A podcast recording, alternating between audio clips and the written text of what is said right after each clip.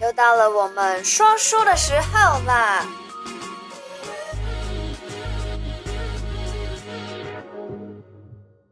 ！Hello，嗨嗨嗨，欢迎回来每个礼拜的小题大做。耶！Yeah. 这一周的主题比较特别。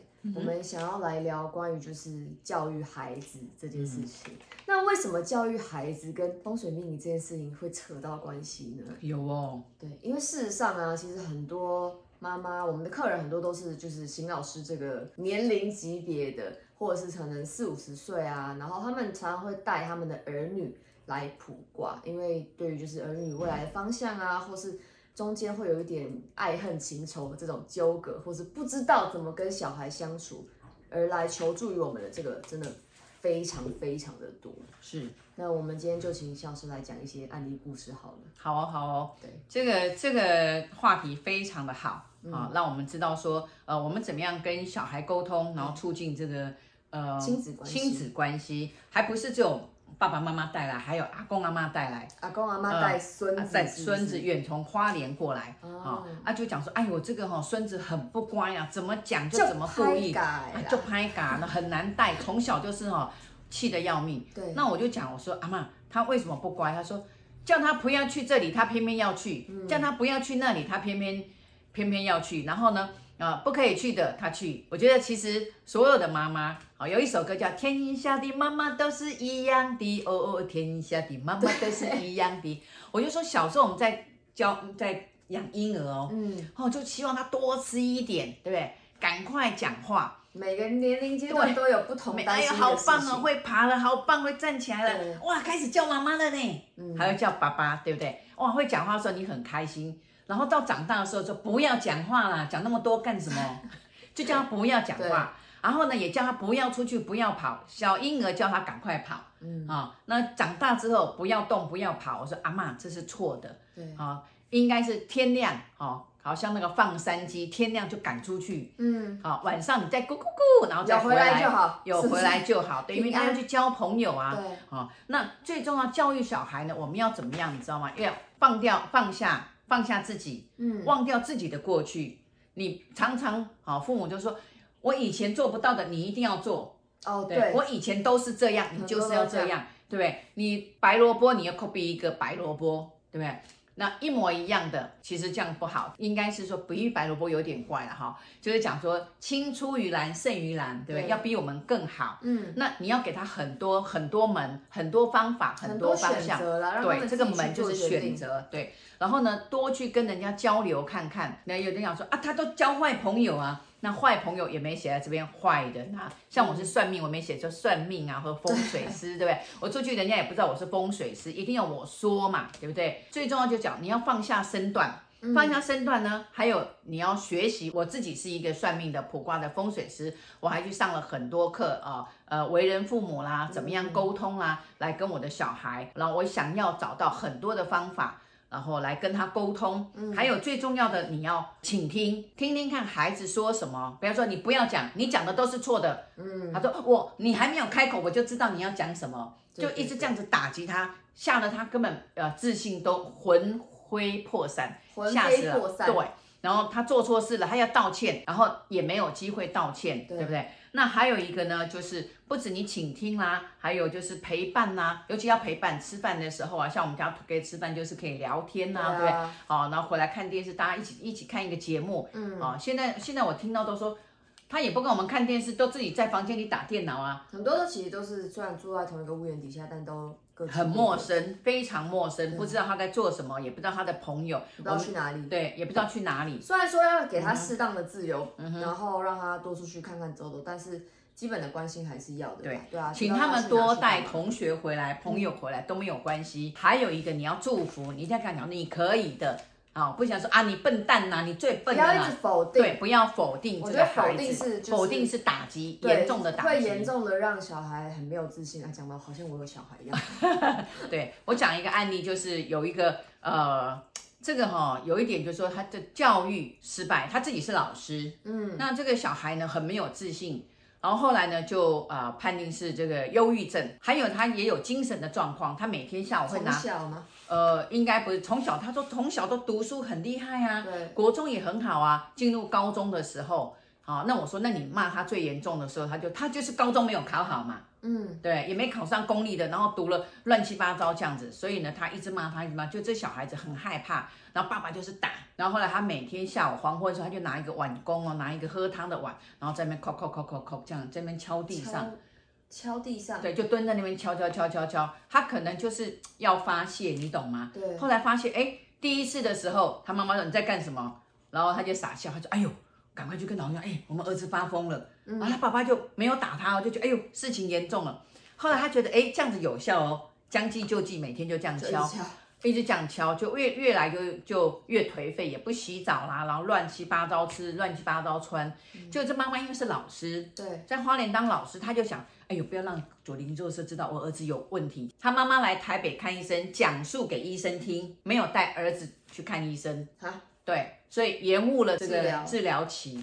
可是他儿子听起来像是在装疯卖傻。装疯卖傻，哎，装久了会变真的。哦，真的。对，因为他就习惯了，反正哎这样子，妈妈会害怕，爸爸会害怕，吓人家吓到自己也踢笑了，你懂吗？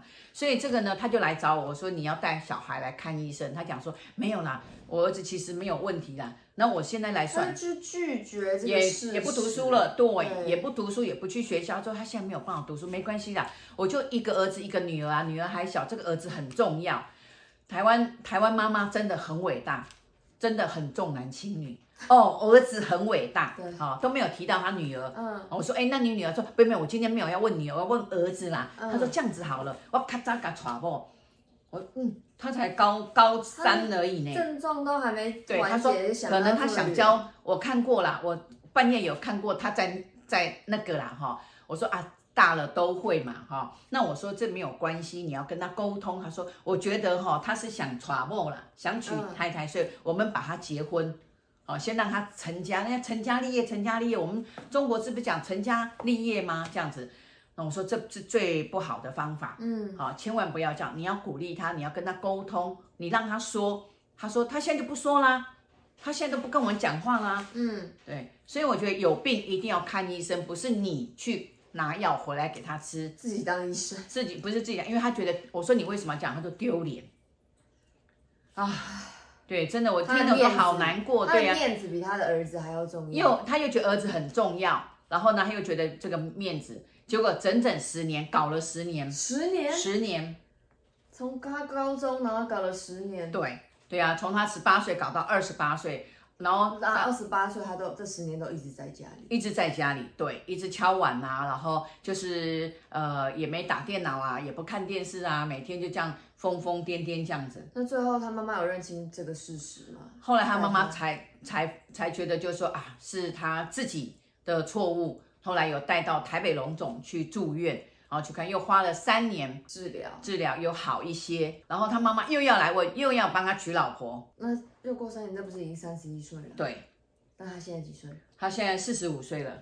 四十五岁？对，很快哦，十二年又换过了。那他变成有变正常了吗？有比较好，但是没有办法跟人家沟通，因为他们家也也也还不错，也算是中上有钱人，有三个房子，嗯、所以呢，后来他就是。现在不错哦，现在后来有到呃超商去打工哦，哦，所以慢慢的啦，给他时间啦。所以我要呼吁，就是说有状况看医生，对啊、哦。然后呢，最重要是这个妈妈没有倾听，没有陪伴，然后打击，这是最严重的。对，啊、哦，这是最严重。当然，小孩子就是说你要做到什么呢？我也在这边跟小孩子，因为年轻人你们要听，就是说你们要把耳朵掏干净，认真听看看妈妈讲的是什么，爸爸讲的是什么，为什么他们会这么说。还有呢，你要不要做？其实做是毅力，你懂吗？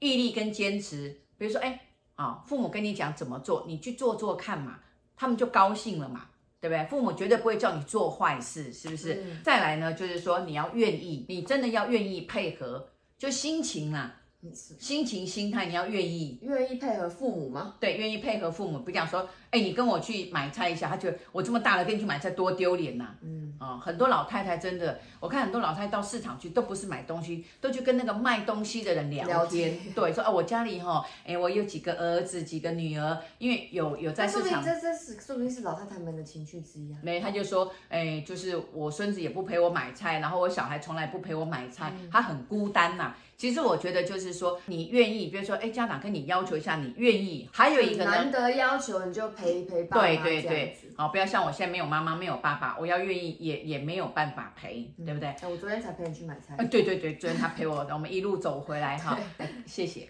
那最重要的还要老实说，你做错了，父母在生气的时候，我觉得最好的方法马上下跪，妈妈，我做错了。这年代还没有在下跪，而是马上先道歉呐。对，大对，不一定要下。